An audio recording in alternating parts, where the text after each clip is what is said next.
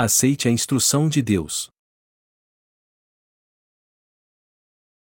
Lucas 12, 1, 10 Ajuntando-se, entretanto, muitos milhares de pessoas, de sorte que se atropelavam uns aos outros, começou a dizer aos seus discípulos: Vá cautelai-vos, primeiramente, do fermento dos fariseus, que é a hipocrisia. Mas nada encoberto que não haja de ser descoberto, ou nem oculto, que não haja de ser sabido. Porquanto tudo o que em trevas dissestes à luz será ouvido, e o que falastes ao ouvido no gabinete sobre os telhados será apregoado. E digo-vos, amigos meus, e não temais os que matam o corpo e depois não têm mais o que fazer. Mas eu vos mostrarei a quem deveis temer, temei aquele que, depois de matar, tem poder para lançar no inferno, ou sim, vos digo, a esse temei. Não se vendem cinco passarinhos por dois ceitis? E nenhum deles está esquecido diante de Deus. E até os cabelos da vossa cabeça estão todos contados. Não temais, pois, ou mais valeis vós do que muitos passarinhos. E digo-vos que todo aquele que me confessar diante dos homens, também o Filho do Homem o confessará diante dos anjos de Deus. Mas quem me negar diante dos homens será negado diante dos anjos de Deus. E a todo aquele que disser uma palavra contra o Filho do Homem ser-lhe-á perdoada, mas ao que blasfemar contra o Espírito Santo não lhe será perdoado. Deus revelará toda a hipocrisia do homem. Nosso Senhor diz três coisas na passagem bíblica deste capítulo: um cuidado com o fermento dos fariseus, temam a Deus ou não blasfemem contra o Espírito Santo. O Senhor nos disse pessoalmente para ter cuidado com a hipocrisia dos fariseus porque eles eram muito hipócritas. É bem provável que não haja ninguém neste mundo tão hipócrita como eram os fariseus. Se lermos apenas as palavras que nos advertem contra a hipocrisia dos fariseus, vemos o quanto eles eram hipócritas. Todavia, sua aparência era muito santa, pura, limpa. Por isso que o Senhor nos diz que devemos ter cuidado com a aparência. Por mais que a aparência dos hipócritas seja humilde e eles pareçam santos, toda a sua hipocrisia será revelada por Deus. Amados irmãos, temos que guardar a palavra do Senhor que nos adverte a ter cuidado com o fermento dos fariseus. E os cristãos atuais precisam mesmo ter cuidado com o fermento dos fariseus. Alguém pode esconder do Senhor o que realmente é? Alguém pode esconder de Deus seu coração, os pecados que há nele e tudo o que possui? Ninguém consegue esconder nada de Deus. Mesmo assim, os fariseus procuravam de todas as formas se esconder dele. Amados irmãos, eu não sei se vocês já viram os fariseus em algum filme, mas se vocês olharem para as roupas que eles usavam, a bainha das suas vestes eram muito largas. E eles cobriam o rosto com esta bainha se algum leproso fosse em sua direção. Eles sequer olhavam para ele e gritavam: impuro, impuro. Os fariseus fingiam levar uma vida tão santa que nem olhavam para algo impuro. Deste modo, eles conservavam sua aparência de piedade o máximo que podiam. No entanto, o Senhor nos disse para ter cuidado com seu fermento. Ele nos disse para ter cuidado porque os fariseus eram hipócritas. Muitas pessoas eram enganadas pelos fariseus quando Jesus esteve nessa terra. Eles eram realmente muito hipócritas. A aparência dos fariseus, seja aquela do passado ou a de hoje, era muito elegante. Eles nunca blasfemavam e até andavam de um modo diferente. Nós sabemos quando estamos levando uma vida religiosa, e eu posso muito bem descrever como uma pessoa é vazia por dentro olhando apenas para sua aparência. Aqueles que levam uma vida religiosa fazem muito mais do que qualquer outra pessoa neste mundo. Seu modo de agir parece tão santo que nós que nascemos de novo nem conseguimos imitá-los. Não há como descrever a maneira que eles juntam as mãos e oram fervorosamente de joelhos quando entram na igreja. Às vezes eles entram na igreja, sentam nos bancos e oram assim: Por favor, Deus, me ajude. Geralmente oramos tão rápido que a pessoa ao nosso lado nem percebe se estamos orando ou não. Não há como nos compararmos aos fariseus no que tange à sua aparência e ao seu formalismo. Eu tenho crido em Jesus por mais de 30 anos, embora eu tenha levado uma vida religiosa 10 anos sem saber como nascer de novo. O mesmo acontecia muito tempo atrás. E uma das características de quem não nasceu de novo é que eles são todos hipócritas. Eles são muito hipócritas. Mas como é isso? Sua aparência parece tão pura e santa que ninguém consegue sequer se aproximar deles. Mas quando olhamos para o seu interior, vemos que eles nunca abrem a porta do seu coração. Apenas sua aparência é atraente. Assim como não sabemos o que há no interior do Crelim, não sabemos também o que há no coração dos fariseus. Sua aparência, como um muro de ferro, é tão forte que não podemos explicar. É algo tão impenetrável que não pode ser descrito por palavras. Amados irmãos, pessoas simples conversam sobre coisas como se soubessem tudo, mas as coisas não são como parecem. Vocês ficam imaginando por que casais brigam quando veem isso acontecer, mas acontecerá a mesma coisa quando vocês se casarem. Vocês ficam imaginando como pode uma esposa falar algo ruim do seu marido, mas vocês vão ver quando se casar. Vocês vão fazer o mesmo. Os jovens acham que não vai ser assim, não acham? Mas o mesmo acontece com todo mundo. Os hipócritas, no entanto, gostam tanto de aparecer que não falam mal das pessoas na sua frente. Na frente delas eles dizem: Vá, está tudo bem. Eu te entendo. Mas quando elas são as costas, eles as xingam assim: Veste cara é um filho da P. Aí chegam perante Deus e dizem: Deus, eu xinguei uma pessoa. Eu não consegui me controlar. Por favor, me perdoe. Quem pode saber o que se passa no seu coração então? As pessoas que são hipócritas assim se fecham para os outros como um muro de ferro e ninguém consegue saber quais são suas verdadeiras intenções quando as encontram e conversam com elas. Sendo assim, não podemos nunca estar com elas, pois sua aparência de santidade é apenas fingimento. Não podemos ter uma verdadeira comunhão com pessoas que não nasceram de novo porque elas disfarçam muito bem seu coração. E mesmo quando tentamos conversar um pouco com elas sobre a justiça de Deus, nos sentimos como se elas estivessem levando uma vida muito santa nós, por outro lado, uma vida sem sentido e miserável. Elas parecem ser pessoas santas e especiais. É por isso que não podemos conversar com esse tipo de gente, pois não tem jeito de chegar ao seu coração. As pessoas só podem ter comunhão umas com as outras quando reconhecem suas falhas. E quando alguém tenta encobrir suas falhas e se exalta fingindo que guarda toda a lei de Deus, essa pessoa na verdade não sente nenhuma gratidão pela sua justiça. É por isso que não temos nenhum contato com esse tipo de gente. Elas são a versão moderna dos fariseus, e vemos que hoje o cristianismo está cheio destes fariseus ao olharmos para a sua espiritualidade. Eles pensam que estão levando uma boa vida espiritual apesar de não terem nascido de novo, não creem no Evangelho da água e do Espírito e ainda terem pecado no coração. Esse tipo de gente se esconde atrás da sua hipocrisia. Por isso que se conversarmos algum assunto com eles, eles são firmes em suas convicções como se soubessem tudo. Só de ouvir uma frase eles já sabem dez vezes mais sobre o assunto. É por isso que não conseguimos mais conversar com eles. Se dizemos uma coisa, eles dizem duas, se dizermos cinco, eles dizem dez. É por isso que não podemos mais conversar com eles. Esse tipo de gente engana a si mesmo.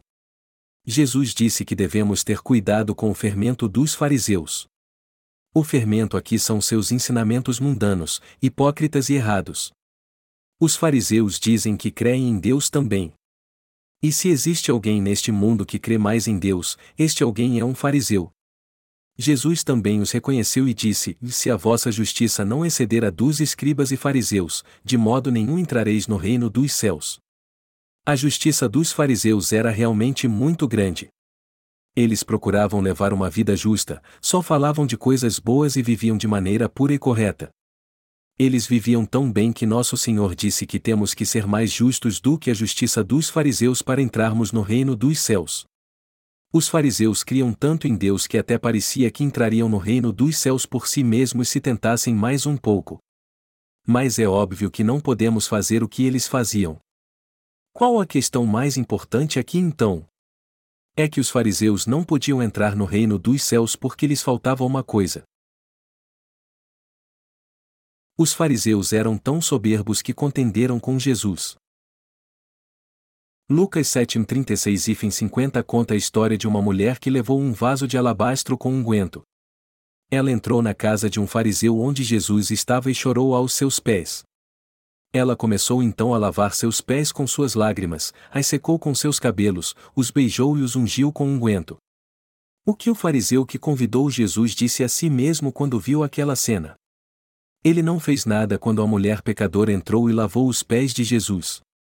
Ele então disse a si mesmo: Se este fora profeta, bem saberia quem e qual é a mulher que lhe tocou, pois é uma pecadora.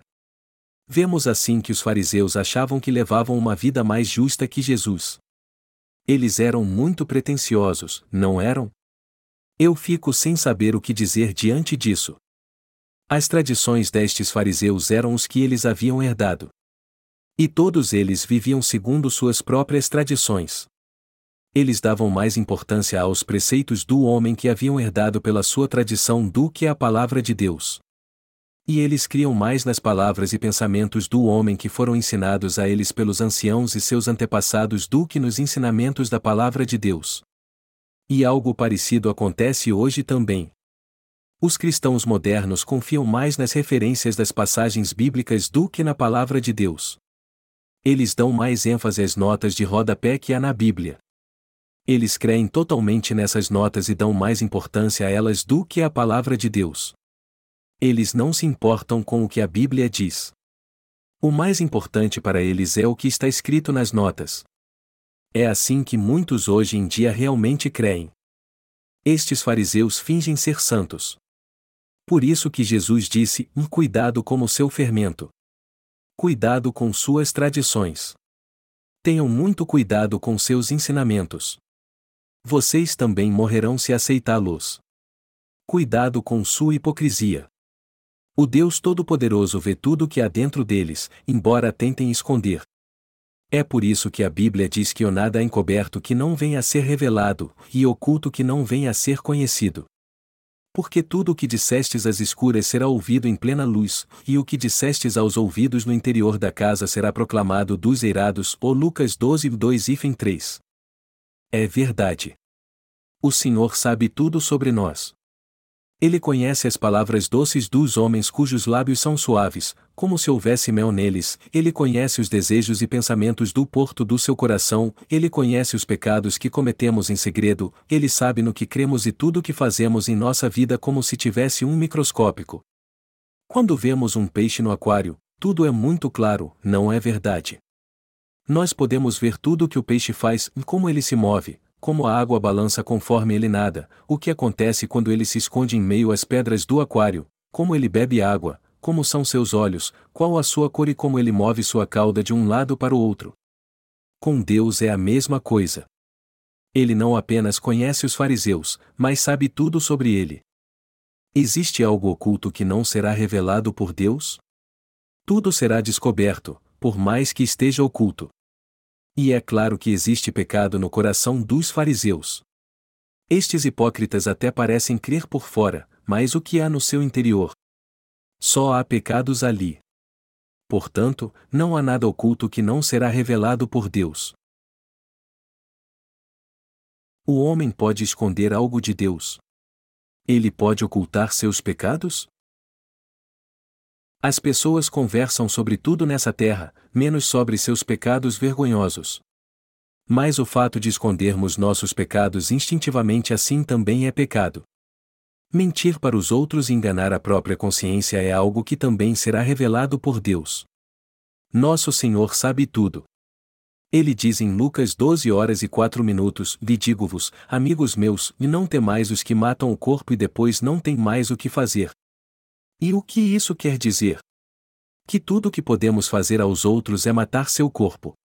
Depois disso não há mais nada a fazer. O que podemos fazer a uma pessoa que já está morta? O homem jamais poderá mandar alguém para o inferno. Mas o Senhor diz em Lucas 12 horas e 5 minutos: Mas eu vos mostrarei a quem deveis temer, temei aquele que, depois de matar, tem poder para lançar no inferno, ou sim, vos digo, a esse temei. O que o Senhor está dizendo aqui é que devemos temer a Deus, pois é Ele quem julgará nossa alma. E é isso mesmo. Todos têm que temer a Deus. Deus obviamente existe, apesar de não podermos vê-lo com nossos olhos. E é Ele quem lançará no fogo eterno no inferno a alma daqueles que não receber a remissão de pecados e não obedecer à Sua palavra da verdade. Nós temos que entender que este juízo terrível virá sobre todos os pecadores. Também temos que entender que Deus criou o inferno e enviará mesmo aqueles que tiverem que ir para lá. É por isso que devemos temê-lo. Esta é a única razão pela qual devemos temê-lo. Há pessoas que não temem mesmo a Deus.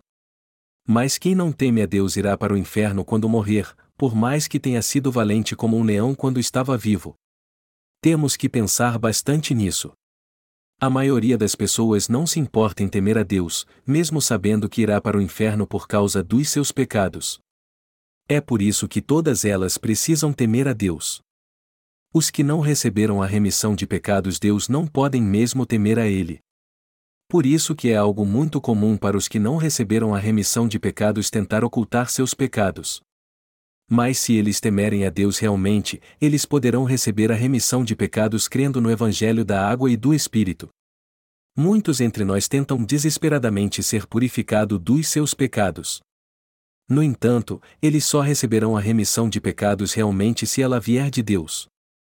Muitos fazem de tudo ao longo da sua vida para receber a remissão de pecados. E se há algo que as pessoas de fato devem fazer de tudo para receber é a remissão de pecados. Aqueles que não querem receber a remissão de pecados, mas somente gozar a vida todos os dias, são tolos.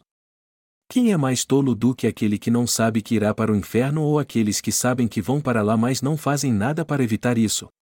Todo aquele que se importa com sua vida após a morte certamente receberá a remissão de pecados. Alguém que se importa o mínimo com o problema do pecado pode receber de Deus a remissão de pecados. Por que as pessoas não creem na graça de Deus e até procuram evitá-la? Parte da letra de um dos nossos hinos diz assim: E não resista a ela, não resista a ela. Estas palavras significam que o Senhor veio a nós para nos dar a graça da salvação através do Evangelho da água e do Espírito. Mas por que as pessoas não o aceitam então? Será que elas rejeitam a salvação do Senhor por causa dos pecados que cometeram? Nosso Senhor já levou todos os nossos pecados de uma vez. Ele sabe tudo sobre nós. Guarde isso em sua mente. Jesus Cristo veio a nós trazendo a justiça de Deus para nos salvar de todos os nossos pecados. Nós temos que conhecer a justiça de Deus. Deus não é apenas um cara legal. Você está entendendo? Deixe-me te contar uma história que aconteceu muito tempo atrás. Há muito tempo havia um cara legal. Ele tinha um amigo, mas seu amigo não tinha uma boa índole. Um dia eles estavam andando juntos e seu amigo começou a pensar assim: eu vou pegar no pé do meu amigo só porque ele é um cara legal. Ele então pegou o braço do rapaz e o torceu para trás. Se alguém fizer isso com força, o braço pode até quebrar.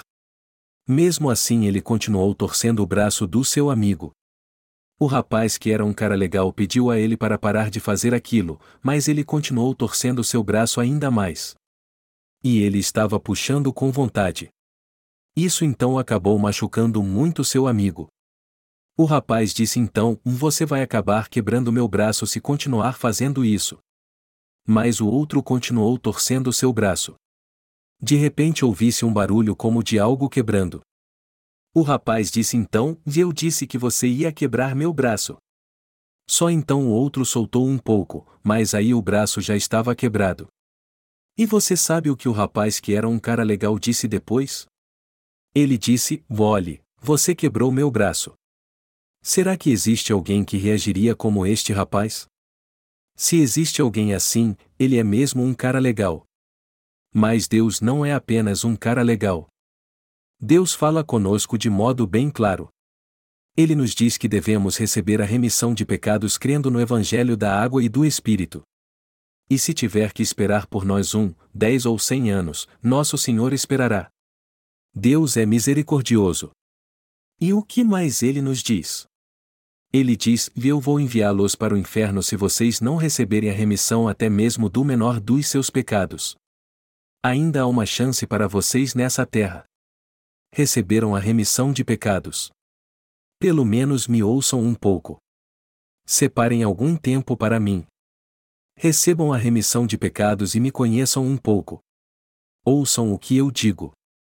Deus nos exorta a receber a remissão de pecados. E é isso mesmo. Deus nos exorta todos os dias através do Evangelho da Água e do Espírito. Ele nos exorta, mas se isso não funcionar, ele permite que os problemas nos assolem para que venhamos a buscá-lo.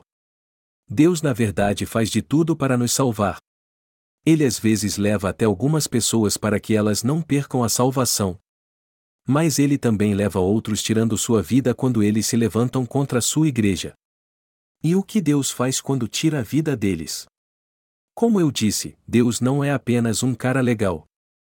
Quando está irado, ele diz aos seus anjos: Eu vou lançar este cara no fogo eterno do inferno. Eu o lançarei no fogo que nunca se apaga. Vá e traga-o. Então o anjo da morte vai e traz a alma desta pessoa. O corpo de todo mundo fenece quando morre. Não dá nem para dizer como é difícil mover um corpo assim. Se não pegarmos com jeito, ele pode até partir em pedaços. De todo modo, o anjo de Deus leva a alma para ele e diz: Deus, aqui está ele. Deus diz então: Seu miserável. Eu disse a você para receber a remissão de pecados, mas você não quis, não foi? Agora eu só posso te enviar para um lugar. Anjos, abram a porta. Abram a porta daquele lugar fervendo e enviem este cara para lá. O Senhor disse aos seus discípulos para temer a Deus porque nosso Deus trará estes corpos mortos de volta à vida e no último dia os lançará junto com sua alma no fogo que nunca se apaga. Esta é a verdade. Não há dúvida de que o juízo de Deus espera por todos os pecadores, como diz a Bíblia, vi, como aos homens está ordenado morrerem uma vez, vindo, depois disso, o juízo, ou Hebreus 9 horas e 27 minutos. Embora nosso Deus seja cheio de amor, há um limite para ele. Todo o poder pertence ao Deus que criou este mundo. Ele tem poder para nos enviar para o reino dos céus e também para nos enviar para o inferno. Temos que entender isso muito bem em nossa vida. Temos que entender muito bem que Deus tem poder. Já que não somos como os animais que perecem, temos que entender pelo menos isso, temos que temer a Deus, pois ele deve ser temido, e temos que honrar a Deus, pois ele deve ser orado. Temos que entender bem isso enquanto vivemos neste mundo. Meus amados irmãos, eu espero que vocês sempre se lembrem de servir a Deus em sua vida. Vamos ler Lucas 12, 8 e 10. O Senhor disse: Me digo-vos que todo aquele que me confessar diante dos homens, também o Filho do Homem o confessará diante dos anjos de Deus. Mas quem me negar diante dos homens será negado diante dos anjos de Deus. E a todo aquele que disser uma palavra contra o Filho do Homem ser-lhe-á perdoada, mas ao que blasfemar contra o Espírito Santo não lhe será perdoado. Ou Lucas 12, 8 e 10. O Senhor está falando aqui dos que o confessam perante os outros e dos que o negam. Mas o que isso significa? Se uma pessoa reconhece perante os outros o que Jesus fez, Deus dirá pessoalmente que ela é alguém que faz parte do seu povo e que ela foi salva. E quando ela estiver diante do trono do juízo de Deus, ele dirá aos seus anjos: Esta faz parte do meu povo. Mas o que acontecerá com aquele que não confessar perante os outros que Jesus o salvou? O que acontecerá com aqueles que o negarem? Se alguém negar o que o Senhor fez por ele e disser: Jesus não levou todos os meus pecados, ele levou somente o pecado original, não os meus pecados pessoais, o Senhor o amaldiçoará e lhe dirá: Eu o negarei diante dos meus anjos. Ele diz: Vá buscá-lo. Então o anjo da morte busca quem o Senhor mandou. Depois ele diz: Deus, eis aqui Fulano, Beltrano e Cicrano. Deus então olha para eles e diz: Em vocês me conhecem? Aí eles dizem: Claro, Senhor. Nós criamos em ti lá na terra. Nós estamos tão felizes de vê-lo em pessoa. Mas Deus pergunta a eles: vocês me conhecem mesmo? No que eles respondem: Claro que sim. Nós cremos em ti desde que tínhamos 30 anos, como poderíamos não conhecê-lo? Eu clamei a ti por 30 anos, o Senhor não me escutou. Deus então dirá: Afinal, vocês me conhecem ou não? E eles dirão: Senhor, nós te conhecemos muito bem. Mas Deus lhes dirá: Eu não os conheço. Aí então eles dirão: O que o Senhor está falando? Nós clamamos pelo seu nome por trinta anos e vivemos este tempo todo para ti, como tu não nos conheces. Deus então dirá: O que eu fiz por vocês? Eu acabei com todos os seus pecados ou não? Eles então dirão: Tu acabastes com todos eles. E Deus perguntará a eles: Como seus pecados sumiram? E eles responderão: Tu levaste nosso pecado original quando morrestes na cruz e perdoaste nossos pecados pessoais quando fazíamos orações de arrependimento todos os dias. Deus dirá a eles então: Foi assim que eu eliminei todos os seus pecados? Vocês diziam às pessoas que eu tirei todos os seus pecados ou que eu não tirei todos eles? Vocês diziam que eu tirei seus pecados, mas tinham pecado porque os cometiam de novo? Isso não é o mesmo que dizem então que eu não pude tirar todos os seus pecados? Eles então dirão: De modo algum, Senhor. Nós tivemos uma vida santa, criamos em ti de acordo com a doutrina da santificação e agora estamos aqui diante de ti. Do que o Senhor está falando? Por fim Deus dirá: Eu não os conheço. Anjos, abram a porta. Levem estes para o inferno porque eu não os conheço. Amados irmãos, o que significa isso? Significa que os que negam o Senhor diante dos outros também serão negados por ele. Pode passar os céus e a terra, mas nenhum jota ou tio das palavras que o Senhor diz aqui passarão até que sejam todas cumpridas. Vocês creem nisso? Deus cumprirá todas elas com certeza. Então, os que receberam a remissão de pecados vivem sem medo algum perante seus inimigos. Isso porque nós que somos justos sabemos que Deus tratará os que rejeitam seu amor e lutam contra ele segundo a sua promessa, mesmo que não façamos nada a respeito. Assim, podemos viver felizes neste mundo porque não temos nada a ver com eles. O que é ligado na terra será ligado no céu. Aquele que nega Deus nessa terra será negado no céu. O Senhor disse: Vi a todo aquele que disser uma palavra contra o Filho do homem ser-lhe-á perdoada, mas ao que blasfemar contra o Espírito Santo não lhe será perdoado. Ou Lucas 12 horas e 10 minutos. Você sabe o que isso quer dizer? Que aqueles que blasfemam contra o Espírito Santo jamais serão perdoados, pois o pecado de blasfemar contra o Espírito é aquele que sem dúvida alguma leva a pessoa para o inferno. Eu creio em tudo que Deus fez. Eu creio que Jesus é o Filho de Deus. Eu creio que foi Ele que criou tudo neste mundo. Eu creio que Ele é o nosso Deus. Eu creio que Ele é o Filho de Deus e o Criador que nos criou. Eu creio que Deus veio a essa terra, levou todos os nossos pecados e acabou com todos eles. Você crê nisso também? A palavra que diz que Jesus foi concebido pelo Espírito Santo significa que ele se tornou homem. Os que creem em Jesus somente como Filho de Deus podem ter a chance de receber a remissão de pecados, como está escrito aqui: via todo aquele que disser uma palavra contra o Filho do Homem ser-lhe-á perdoada, ou Lucas 12 horas e 10 minutos. E eles terão essa chance quando conhecerem o Evangelho da água e do Espírito que ainda não conheceram. E alguns até já sabem muito bem que o Jesus é o Filho de Deus, e que ele acabou com todos os nossos pecados. Mas o que acontece com aqueles que blasfemam contra o Espírito Santo, embora saibam disso também? O que é blasfêmia? Vamos dizer que um cão pudesse falar, chegasse até mim e me chamasse assim, papai, papai. O que eu diria a ele? Isso é totalmente ridículo. Este é o pecado de blasfêmia. Como eu poderia ser pai de um cão? Amados irmãos, jamais se esqueçam disso, daqueles que blasfemam contra o Espírito Santo perante Deus nunca poderão ser perdoados por ele. Eu não estou falando isso pela emoção agora. Então, pensem bem nisso e ouçam atentamente. Aqueles que blasfemam contra o Espírito Santo jamais poderão ser perdoados por Deus. Que tipo de pecado então é o pecado de blasfêmia contra o Espírito Santo? Quem comete este pecado são aqueles que conhecem o Evangelho da água e do Espírito. Algumas pessoas, embora conheçam o Evangelho da água e do Espírito, se levantam contra Deus e Sua palavra e dizem: Deus não acabou com todos os meus pecados. Senhor, eu creio em Ti. Mas Tu não acabaste com todos os meus pecados. Então, Senhor, por favor, me perdoe pelos meus pecados pessoais sempre que eu fizer orações de arrependimento todos os dias. Este é o pecado de blasfêmia contra o Espírito Santo. O fato de alguém confessar ou negar o Senhor é o mesmo que confessar ou negar que Ele é o nosso verdadeiro Salvador. Todo aquele que blasfema do Espírito Santo perante os outros jamais poderá ser perdoado por Deus. Por mais que haja um versículo na Bíblia que não entendemos muito bem, temos que saber o que ele significa antes de seguirmos em frente lendo a palavra.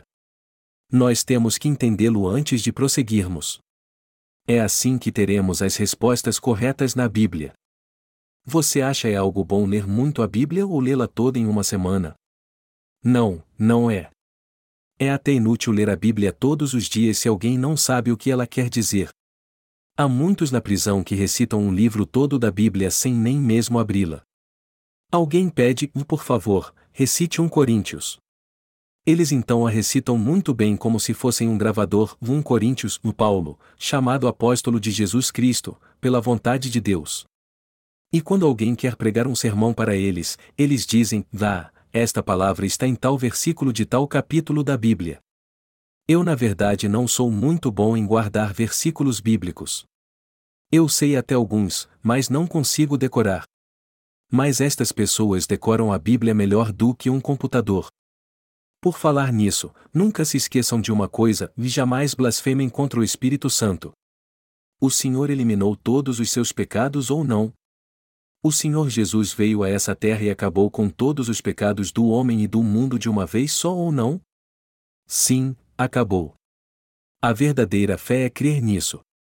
Mas quem são aqueles que dizem Jesus não acabou com todos os pecados deste mundo? São justamente estes que blasfemam contra o Espírito Santo.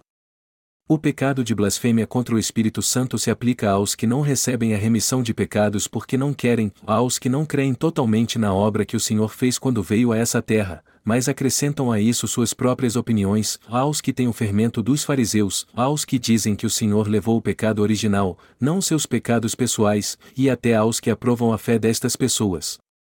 Deus fala várias vezes em Provérbios que não devemos ser fiadores de ninguém, pois só os tolos fazem isso. E é verdade. Algo dá errado quando fazemos isso. Se vermos as pessoas que perderam tudo nessa terra, quase todas elas cometeram este erro, quase 100% delas. É por isso que o Senhor diz inúmeras vezes em Provérbios que não devemos ser fiadores de ninguém. O que isso quer dizer? Quando os outros dizem, eu tenho pecados. É por isso que eu recebo a remissão deles diariamente fazendo orações de arrependimento. Jamais devemos dizer, é verdade, você recebeu a remissão de pecados. Não podemos concordar com sua fé. Isso também é o mesmo que cometer o pecado de blasfêmia contra o Espírito Santo. Nós temos que discernir bem os que receberam a remissão de pecados e os que não a receberam. Nossa postura diante de Deus deve ser o sim ou o não. E isso não é algo que eu inventei. O que eu estou dizendo a vocês está na Bíblia. O Senhor disse: seja, porém, o vosso falar sim, sim e não, não, porque o que passa disso é de procedência maligna. Ó Mateus 5 horas e 37 minutos. Nunca devemos esquecer a palavra dita pelo Senhor. Pode haver alguns entre nós que pensam assim, e eu acho que isso está errado. A meu ver, num sentido humano, temos que aceitar essas pessoas. É óbvio que alguém assim não recebeu a remissão de pecados, mas eu tenho que aceitá-las porque elas têm uma fé boa e piedosa. Se há alguns entre nós que pensa assim, ele precisa se arrepender perante Deus. Ele precisa resolver seus próprios problemas antes de se preocupar com os dos outros. Defenda a justiça de Deus sempre que for preciso. Amados irmãos, esta é uma exortação da palavra de Deus ou não? Claro que é. Tudo acontecerá conforme diz a palavra de Deus. É por isso que nós que vivemos nessa terra temos que falar o que é certo. Temos que tomar muito cuidado com tudo o que formos falar. Quanto tempo dura nossa vida nessa terra? Nós vivemos 70 anos, 80 se formos saudáveis. Mas a vida é muito curta e logo se acaba.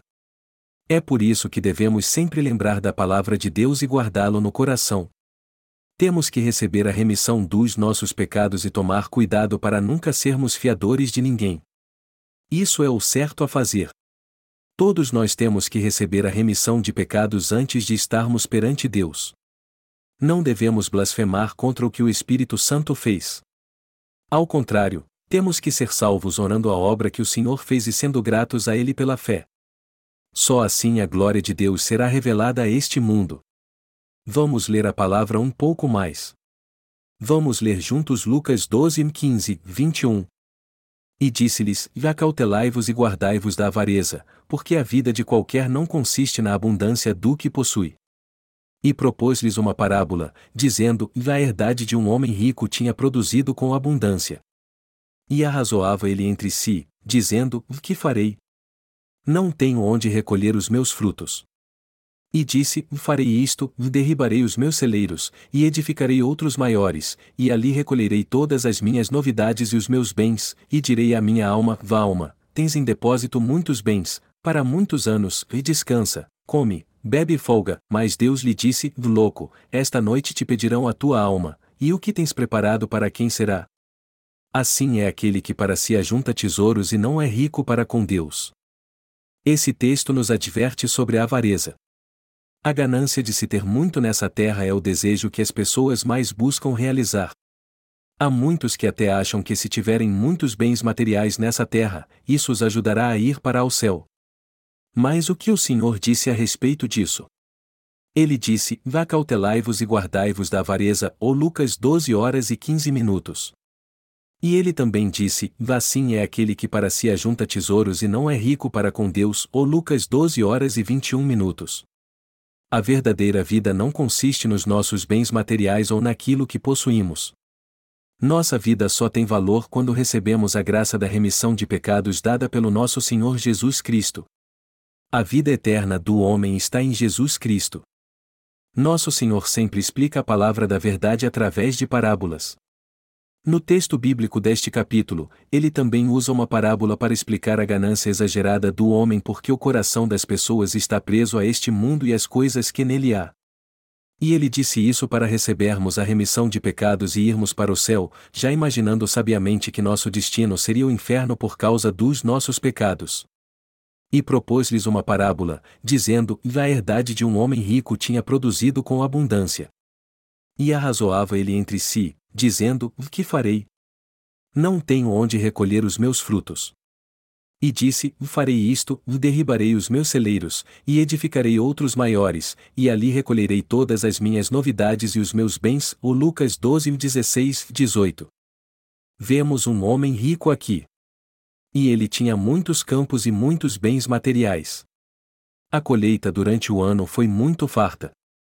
Ela foi mesmo abundante. Ao ver isso, ele pensou: eu não tenho lugar para guardar todos os meus grãos. O celeiro que ele havia construído já estava tão cheio que não havia lugar para pôr mais nada.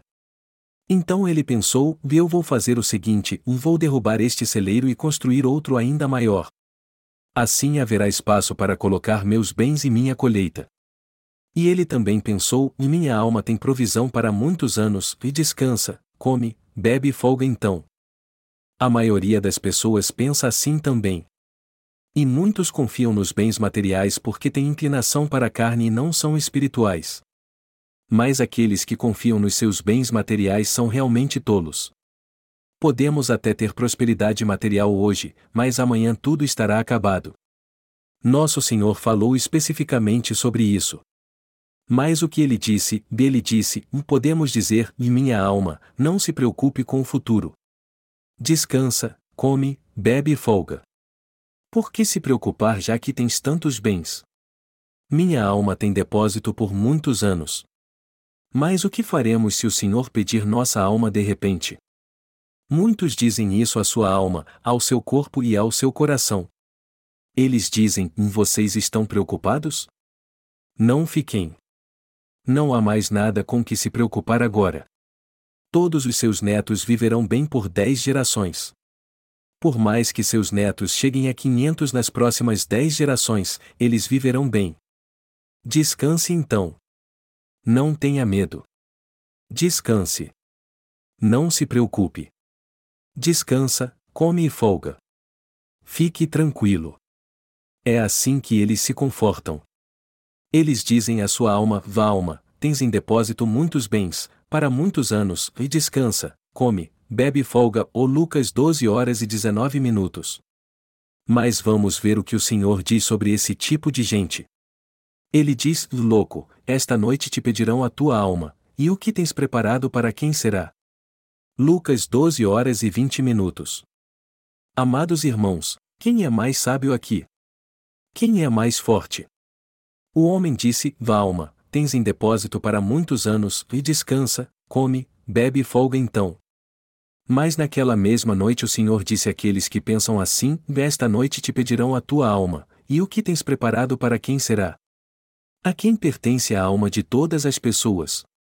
A Deus. Os bens materiais só são importantes nessa terra. Nós não podemos nos apegar muito a eles. Você não se sente bem por não ter bens materiais. Você terá tudo o que precisa para viver se orar a Deus, pedir tudo a Ele e se esforçar. Nós coreanos de fato vivemos muito bem. E já que temos o bastante para vivermos bem, temos que aprender o verdadeiro valor dos bens materiais.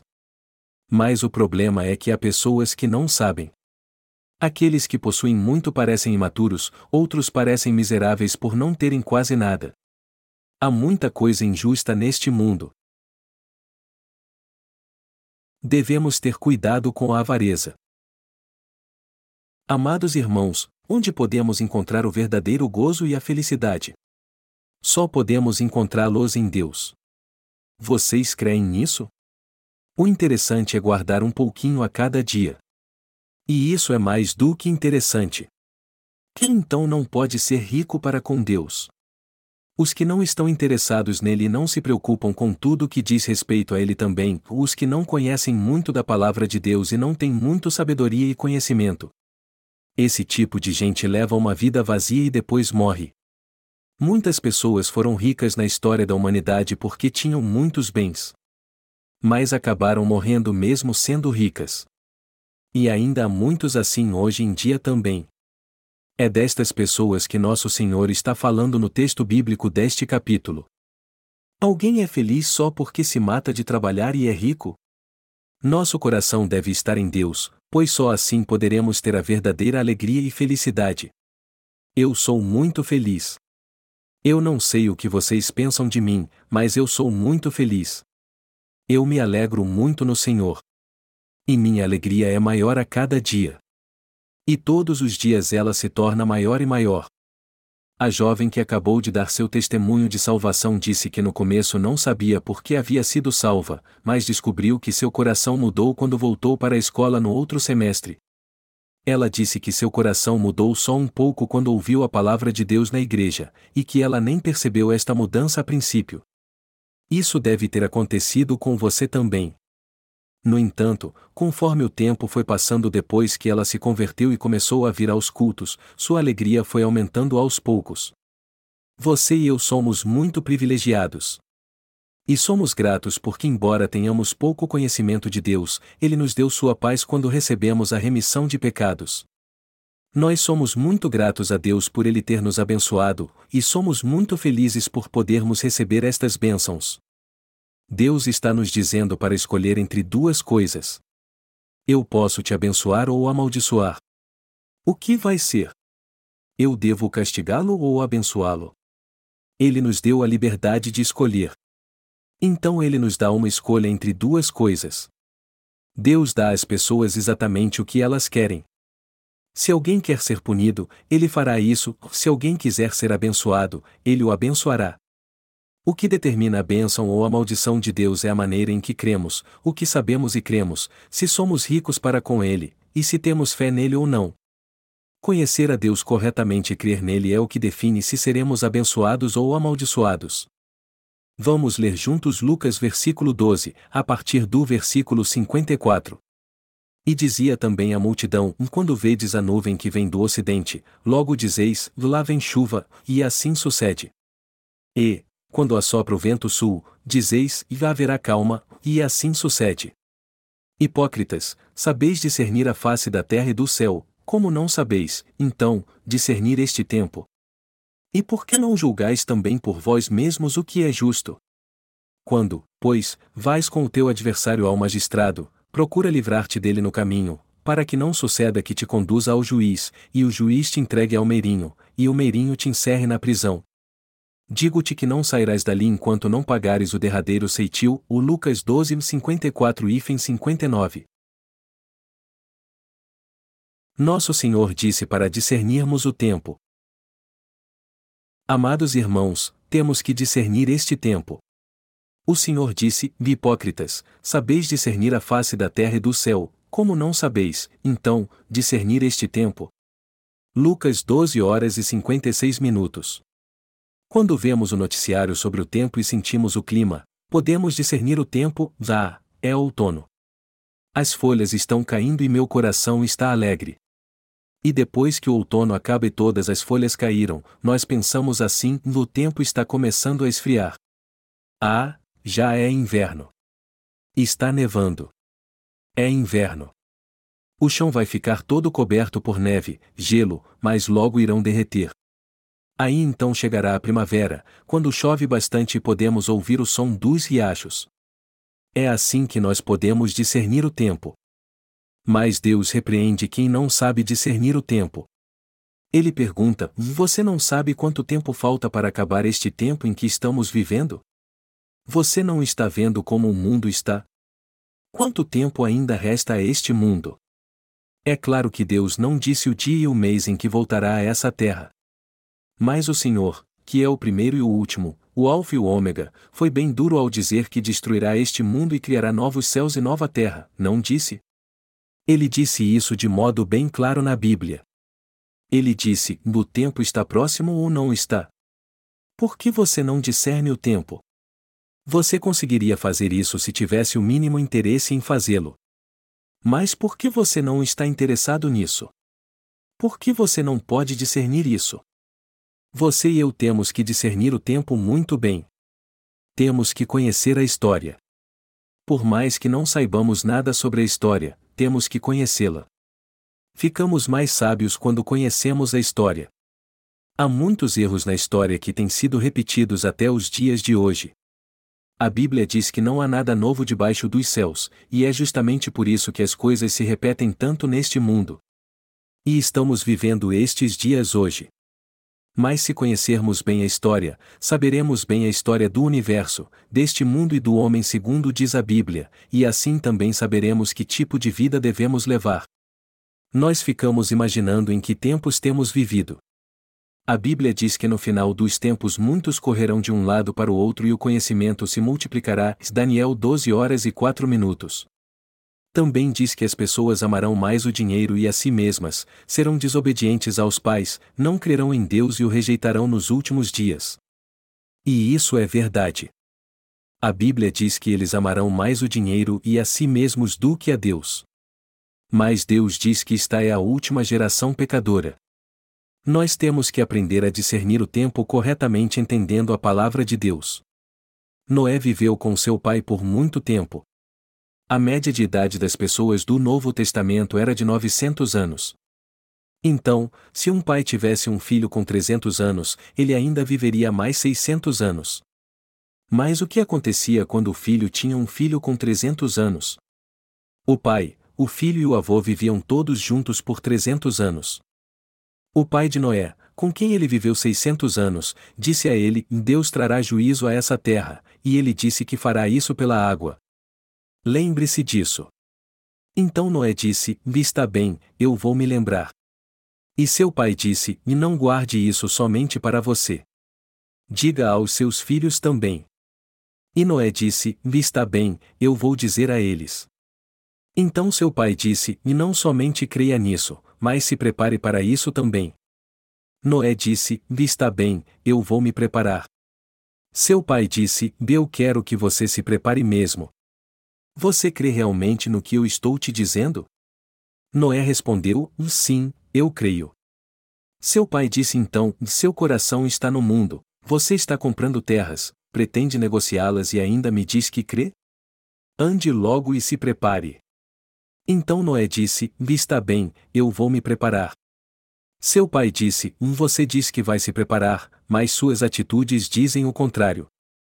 Por que você está planejando comprar um campo em outra região? Você precisa mais do que já tem.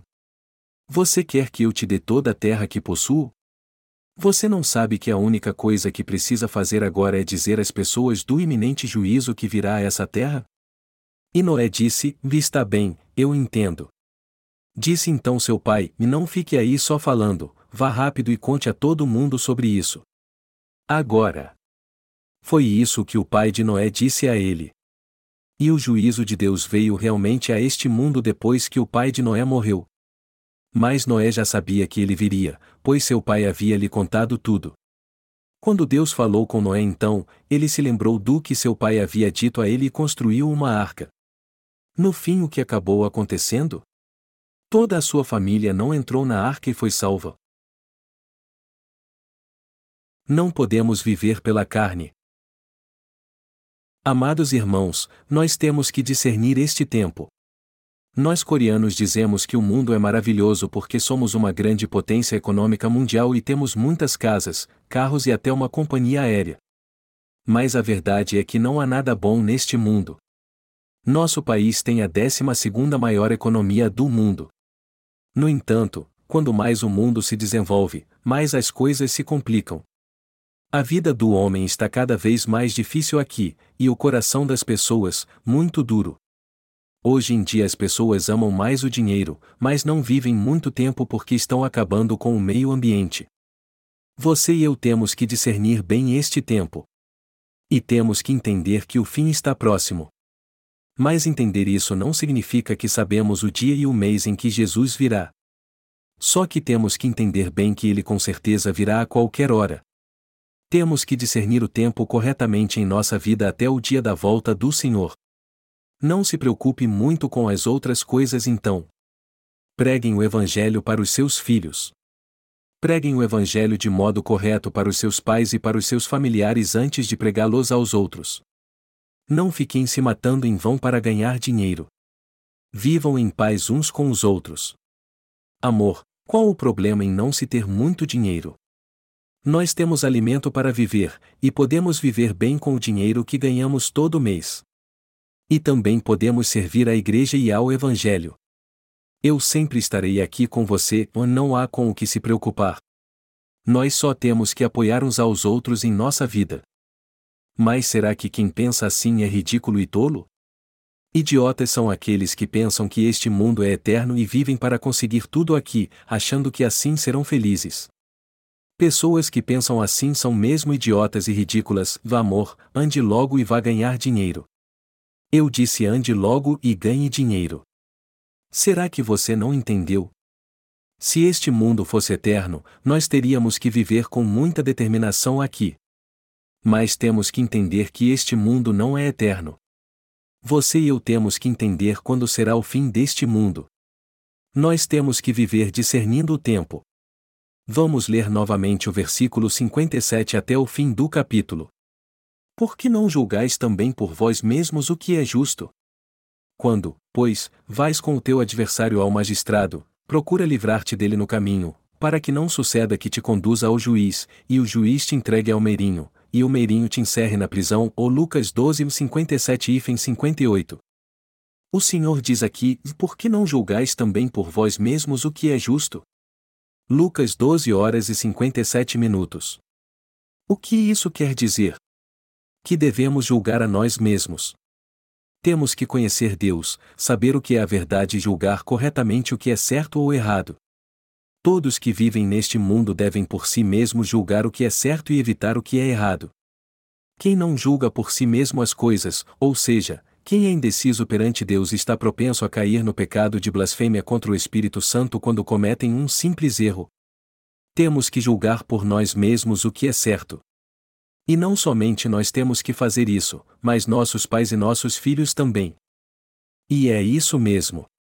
Você e eu temos que ter entendimento correto de Deus e da salvação para recebermos a remissão de pecados e sermos felizes. Mas é claro que para julgarmos tudo corretamente, temos que ter muita informação a respeito. Nós temos ter colher todas as informações para julgar uma situação corretamente. Temos que julgar por nós mesmos, como disse o Senhor, por que não julgais também por vós mesmos o que é justo? Lucas 12 horas e 57 minutos. Você e eu temos que julgar corretamente. Temos que julgar perante Deus o que é certo e o que não é, se vamos crer em Jesus Cristo ou não, se ele tirou nossos pecados ou não, e se ele de fato os tirou, quantos ele tirou. Alguns dizem assim: o Senhor tirou todos os pecados do homem. Então eu não tenho mais pecado. É claro que o homem tem suas fraquezas, mas aqueles que creem em Jesus Cristo já receberam a remissão de todos os seus pecados e iniquidades neste mundo independente destas fraquezas. Portanto, aqueles que creem nesta verdade são justos. Eles vão para o reino dos céus. Eles são imperfeitos e ainda pecam, mas irão para o reino dos céus. Mas o que os outros dizem? Eles dizem: e não, o Senhor só tirou o pecado original. Nós recebemos a remissão dos pecados pessoais fazendo orações de arrependimento. É por isso que não poderemos ser justos, só quando morrermos. Mas podemos ser totalmente santificados pela graça de Deus quando morrermos se perseverarmos em vida para isso. Nós temos que julgar entre estes dois tipos de pessoas e escolher de que lado estamos. Temos que julgar qual deles está certo. E o que precisamos para julgarmos isso? Precisamos ter um padrão elevado de valores para medir tudo isso, não é verdade? A Bíblia também é chamado de Ocanon. A palavra grega Ocanon significa régua ou vara de medir. A Bíblia é a vara de medir da salvação, do reino de Deus e do inferno, da sabedoria e da felicidade. E é isso mesmo. Temos que usar a Bíblia como vara de medir para analisarmos se algo é certo ou errado. E temos que verificar detalhadamente cada versículo da Bíblia. Temos que analisar o que as pessoas deste mundo dizem e verificar se é o mesmo que diz a palavra de Deus. E se alguém disser algo que é a verdade bíblica, temos que crer no que ele diz. Todos nós temos que decidir se vamos para o reino dos céus e ou para o inferno discernindo bem ambos. Amados irmãos, vocês estão entendendo? Vocês têm que tomar uma decisão. Ninguém pode fazer isso por nós. No que se refere a ir para o reino dos céus ou para o inferno, ninguém pode decidir por nós. Podemos até dar água para um cavalo, mas não podemos forçá-lo a beber, e ele quem decide. O mesmo acontece com todos neste mundo. Por exemplo, se alguém recebe uma bebida na rua, ele tem que ler bem o rótulo antes de beber. E a decisão de beber ou não cabe unicamente a ele, de acordo com o seu julgamento. A remissão de pecados é a mesma coisa. Eu creio mesmo no Evangelho da água e do Espírito ou não? Eu preciso ou não fazer parte da igreja e levar uma vida de fé depois de receber a remissão de pecados? Deus me dará mesmo as suas bênçãos ou não? Todos nós temos que tomar a decisão correta julgando tudo isso com base na palavra de Deus. Quem faz isso é realmente sábio. Ninguém pode fazer isso por nós temos que julgar por nós mesmos. Você já fez isso? Será que há alguém entre nós que ainda não sabe se recebeu ou não a remissão de pecados? Se há, faça isso agora então. Pense nisso por um momento. Você acha difícil fazer isso em meio a muitas pessoas? Vá para uma sala lá em cima então e pense a respeito. Não fale sobre isso com seus amigos ou medite nisso sozinho. Se você não puder julgar o que é certo por si mesmo, procure quem você confia e crie em Deus e peça seu conselho. E eu espero sinceramente que você ouça seu conselho e viva com sabedoria tomando as decisões corretas segundo a sua fé. Aqueles que não julgam por si mesmos são os que ainda não foram salvos. Por mais que as coisas sejam difíceis, há sempre algo bom quando pensamos nelas. Mas aqueles que não têm certeza se foram salvos ou não nunca fizeram isso, e a verdade é que eles nunca foram salvos. Eles não podem ser salvos. Mas por quê? Eles não podem ser salvos porque ainda não escolheram o que é bom. Há alguém entre nós que ainda não tomou uma decisão? Se há, você precisa fazer isso. As pessoas deste mundo gostam de quem é indeciso. Este mundo honra os indecisos e até os considera sábios. Mas temos que dizer o sim ou o não perante Deus. E sua resposta a estas pessoas que são indecisas e não julgam por si mesmas é o não. E ele envia todas elas para o inferno, não é verdade? Sim, é verdade. Então, todos nós temos que tomar uma decisão perante Deus. Todos precisam julgar por si mesmos usando a vara de medir que é o cânon, ou seja, a palavra de Deus, como base. Aqueles que fazem isso são os mais sábios e os que constroem sua casa na rocha. Vamos ler os versículos 58 e 59 juntos. Quando, pois, vais com o teu adversário ao magistrado, procura livrar-te dele no caminho, para que não suceda que te conduza ao juiz, e o juiz te entregue ao meirinho, e o meirinho te encerre na prisão, Digo-te que não sairás dali enquanto não pagares o derradeiro ceitil, ou Lucas 12, 58 e 59. Amados irmãos, só há uma coisa nessa terra que devemos nos esforçar o máximo para alcançar. A primeira coisa que devemos receber de Deus é a completa remissão de pecados. E temos que ajudar nossos pais e parentes para que eles a recebam também. Além disso, temos que trabalhar duro para que outros recebam a remissão de pecados. O Senhor disse: Quando algum de vocês estiver indo com seu adversário para o magistrado, faça tudo para se reconciliar com ele no caminho. Ou Lucas 12 horas e 58 minutos e NVI. A Bíblia diz ou vocês. O Senhor disse: Quando algum de vocês estiver indo com seu adversário para o magistrado, faça tudo para se reconciliar com ele no caminho. Ou Lucas 12 horas e 58 minutos e NVI. E o que isso quer dizer? que as pessoas deste mundo vivem processando umas às outras. Assim como a lei nos acusa de sermos pecadores, nós também acusamos uns aos outros. Deus é o único juiz deste mundo. Só Deus pode fazer um julgamento justo e aplicar a lei corretamente. E é isso mesmo. Todos nós um dia compareceremos diante do juiz, todos nós estaremos diante de Deus um dia. Há dois caminhos que levam a Deus: o caminho largo e o caminho estreito. O caminho largo é aquele que muitas pessoas percorrem ao mesmo tempo como se tivessem correndo uma maratona. E o caminho estreito. Este caminho é como uma estrada ao lado de um penhasco, um só pode passar um de cada vez. Aquele que está à frente diz: E pisem exatamente onde eu pisar para que vocês não caiam no precipício, está bem? E o que está atrás responde: Tudo bem, eu entendi. O caminho estreito é aquele onde é preciso pisar exatamente onde a pessoa que vai à frente pisou. Há então dois grupos de pessoas, vais que seguem pelo caminho largo e os que seguem pelo caminho estreito. Só que seu destino é o mesmo. Todos estarão diante do juiz, todos estarão diante de Deus. E é isso mesmo. Todos nós teremos que comparecer diante do juiz, tenhamos ou não recebido a remissão de pecados mas os que não receberam a remissão de pecados ainda podem tentar resolver seu problema com o pecado antes de chegar no tribunal. E eles precisam resolver isso rápido. Eles precisam resolver rápido seus problemas exatamente como o juiz exige que eles façam. Ele diz: Vei, vocês. Prestem bem atenção ao que eu vou dizer. Eu vou enviá-los para a prisão se vocês não resolverem logo esta questão. As pessoas dizem então: Meu Deus, é mesmo? Eu vou dar um jeito nisso logo. E elas têm que fazer isso bem rápido mesmo. Essas pessoas precisam resolver logo seus problemas, como exige o juiz. Quando elas fizerem isso e disserem ao juiz: E eu fiz isso. Está bom assim? Ele lhes dirá: Sim, está bom assim. Se ainda tivermos pecado nessa terra, certamente hesitaremos quando estivermos na presença de Deus. Deus com certeza derramará sua ira sobre aqueles que têm pecado. E eles sabem disso.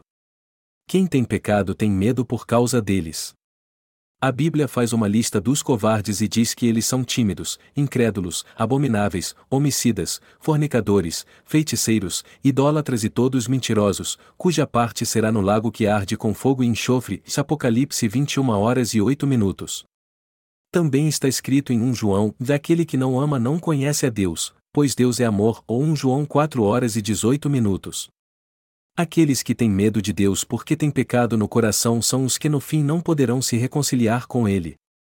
E é isso mesmo. Os que têm pecado não podem ser um com Deus porque não creem no seu amor.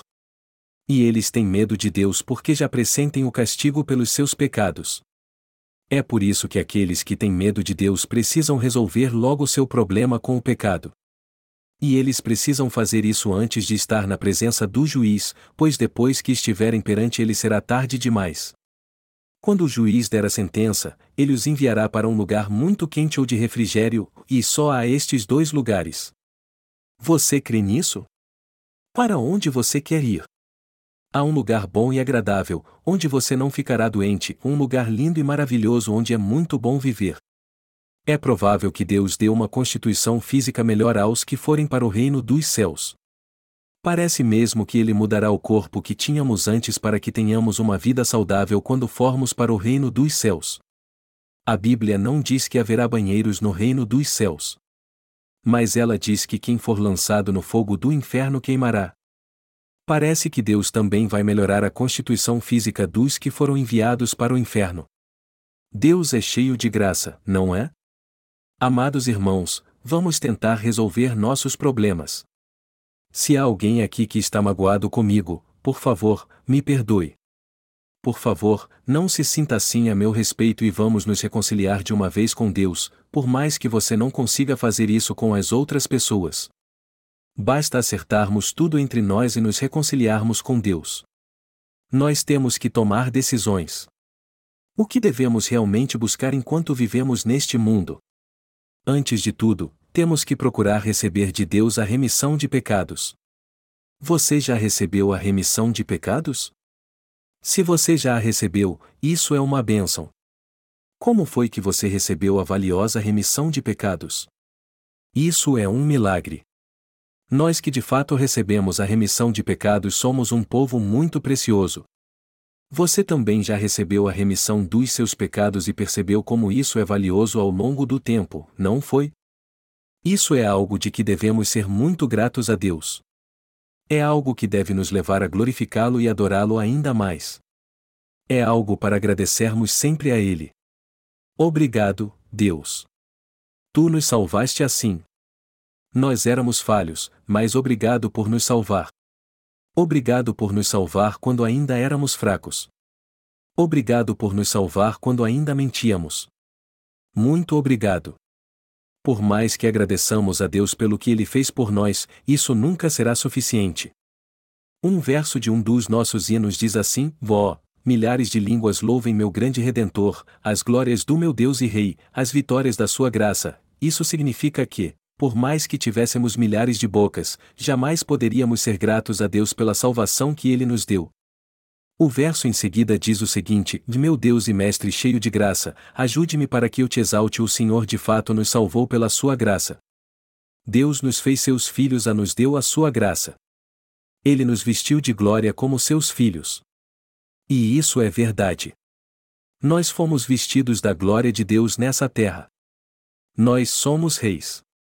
Nós somos os mestres deste mundo. Príncipe, príncipe, príncipe, eu sou um príncipe no reino dos céus. Princesas, princesas, princesas, eu sou uma princesa no reino dos céus. Oeste é um dos hinos de nossas crianças.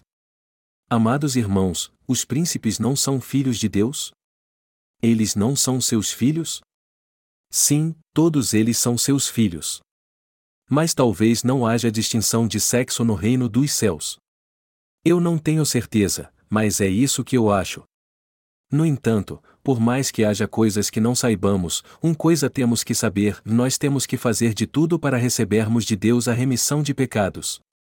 Os mais sábios deste mundo são aqueles que fazem de tudo para receber a remissão de pecados. Ninguém é mais sábio do que estes. O que acontece com as pessoas que são duras de coração, mesmo sabendo que vão para o inferno? Elas jamais conseguirão escapar do fogo que arde para sempre, por mais que clamem por toda a eternidade. O momento de clamar por sua alma é agora. Por isso que o Senhor disse: Filhas de Jerusalém, não choreis por mim, ou chorai, antes, por vós mesmas e por vossos filhos. O Lucas 23 horas e 28 minutos. Quando o Senhor carregava a cruz e subia ao Gólgota, muitos dos seus discípulos e pessoas que criam nele choravam enquanto o seguiam. Eles choravam de tristeza pela dor que ele estava sentindo e pela morte que ele teria na cruz. Mas o que nosso Senhor disse a estas pessoas? Ele disse: Filhas de Jerusalém, não choreis por mim, ou chorai, antes, por vós mesmas e por vossos filhos. Ou Lucas 23 horas e 28 minutos. E é isso mesmo. Assim como o Senhor disse, temos que chorar por nós mesmos.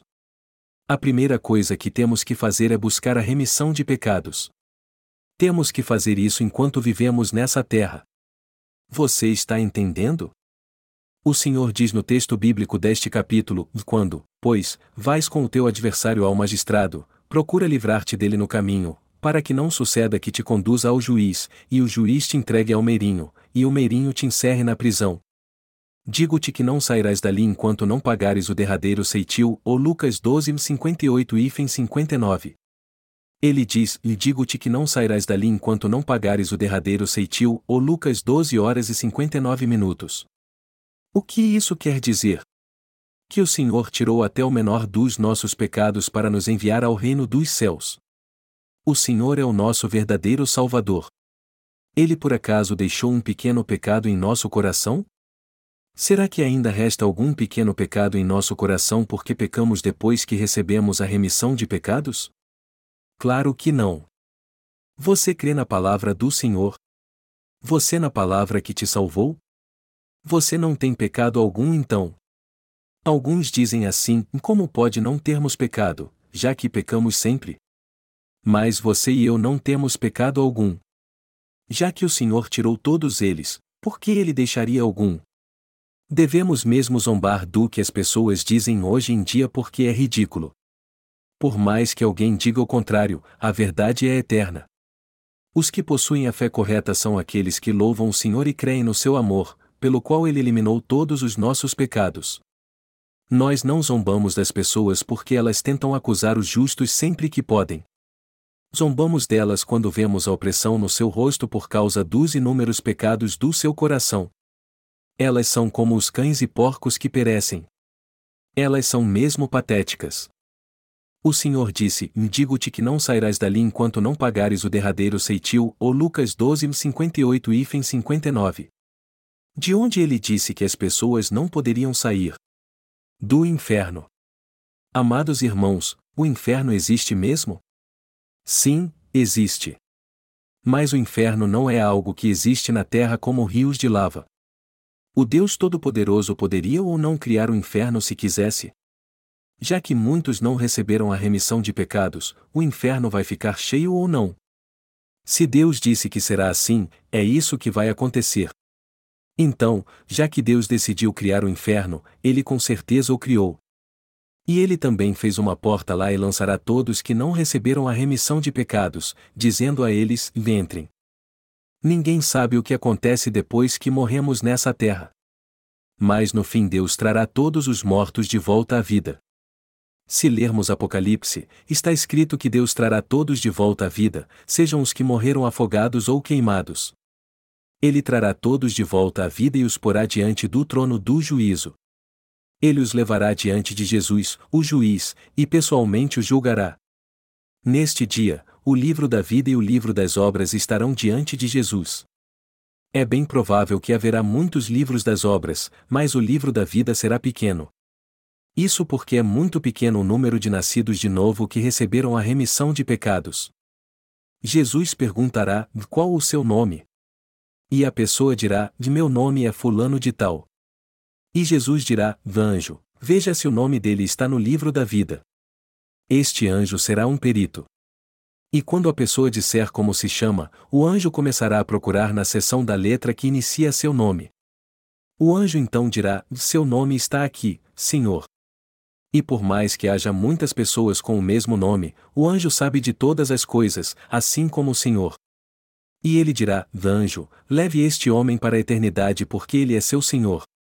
Ele então irá para o reino dos céus. A pessoa que estava atrás dele se aproxima então e diz: Eu sou fulano de tal. Mas o rosto do anjo que procura seu nome começa a se fechar de repente. Ele diz: E seu nome não está aqui.